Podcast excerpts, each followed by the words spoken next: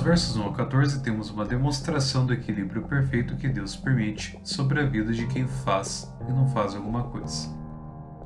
Há quem come e deixa de comer algo, e há quem considera dias mais importantes que outros, ao passo que outras pessoas não consideram.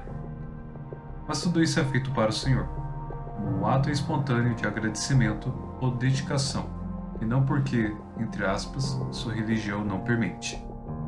Se pensarmos e agirmos dessa forma, erramos muito, porque a religião, na verdade, não foca totalmente na glória de Deus, e sim na do próprio homem. Ah, mas como assim?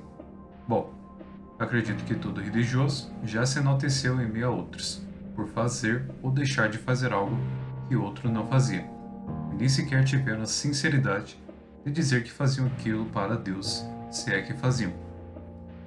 Mas é claro, como dito no início do capítulo, também existem aqueles que são fracos ou novos na fé, podendo ainda não terem compreendido totalmente o nosso modo de vida como cristãos. E com eles, temos que ser pacientes, na verdade, com qualquer um porque o reino de Deus não é comida nem bebida, mas justiça, paz e alegria no Espírito, como diz no verso 17.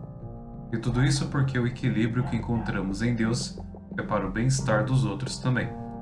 Como será abordado a partir do verso 13 ao 23, Paulo explica que em alguns casos iremos precisar renunciar a algumas vontades por respeito de quem não entendeu ainda que elas não são pecado mas podemos ter paz de que essas coisas Deus concedeu como um privilégio, uma bênção e um bom proveito para momentos particulares ou com quem já entendeu que temos nele a liberdade, a qual podemos usufruir sem estarmos voltados para o pecado.